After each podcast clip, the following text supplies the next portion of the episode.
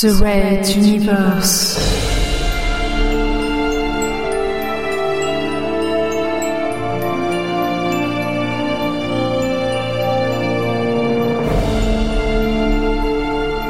La plus grande saga galactique jamais entendue en podcast.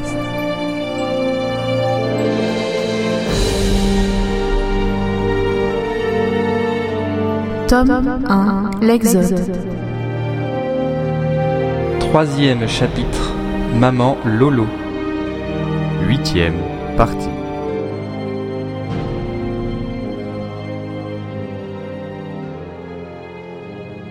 Je laissais mes mains voyager le long des courbes sensuelles de ma partenaire.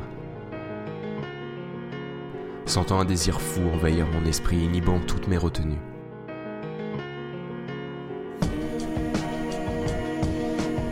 Je redevenais un mâle dans toute sa puissance et sa fougue.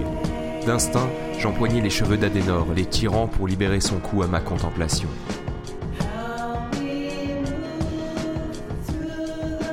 La tête en arrière, elle releva une cuisse contre mes hanches. Désormais, elle était en équilibre entre le rayon de l'entrepôt et moi, offerte et abandonnée.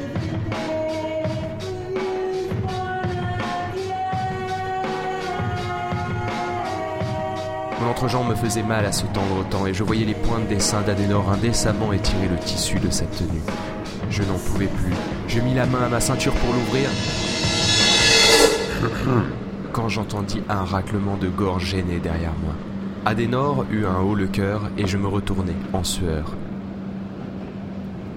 Redabé semblait particulièrement embêté de nous déranger. Il regardait avec attention un lacet de ses chaussures qui semblait légèrement décentré.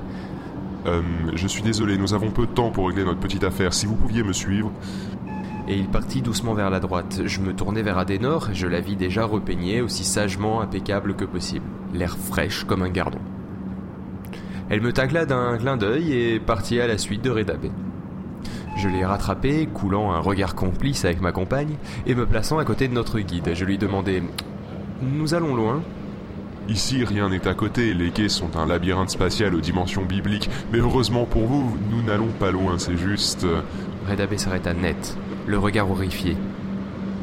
Je tournai la tête et fus pris à mon tour d'une frayeur sans nom. Le cadavre d'un homme était allongé dans un angle de l'entrepôt, un croc de boucher dans le cœur, mais le plus dur était que sa tête était absente, et une mare de sang l'entourait tel un tapis macabre annonciateur de malheur. Je n'entendais plus rien. Adenor me serrait le bras à me le percer, ne bronchant pas, mais les yeux grands ouverts fixés sur le corps. Je notais sa résistance.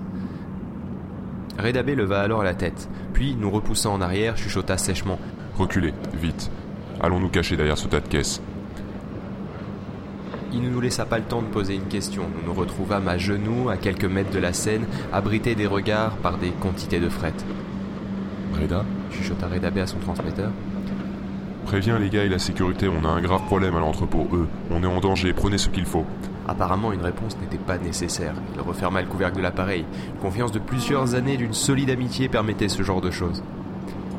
Voici le reste de votre informateur, princesse. Évidemment, nous allons replacer sa tête tout de suite. Un claquement de doigts et quelque chose que je devinais innommable tomba sur le sol dans un bruit comparable à celui d'un pot recouvert de cuir. La chose roula à peine, puis le son disparut. Je regardais Redabé, il était concentré et lançait avec régularité un regard sur la scène qui se déroulait. Pourquoi avez-vous fait cela? C'était inutile. Vous êtes des barbares. Posa sèchement une voix de femme. Allons, princesse Azala. Vous savez bien que c'est une question d'honneur pour nos pirates de supprimer systématiquement tout témoin. Disons que cela participe à notre légende. La princesse Azala.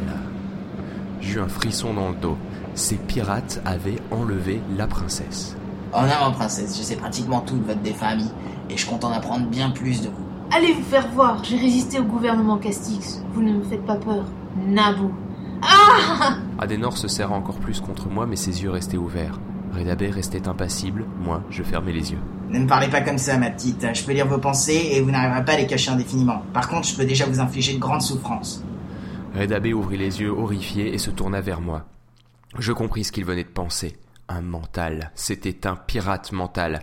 Nous n'avions aucune chance de lui échapper, même de nous cacher de lui.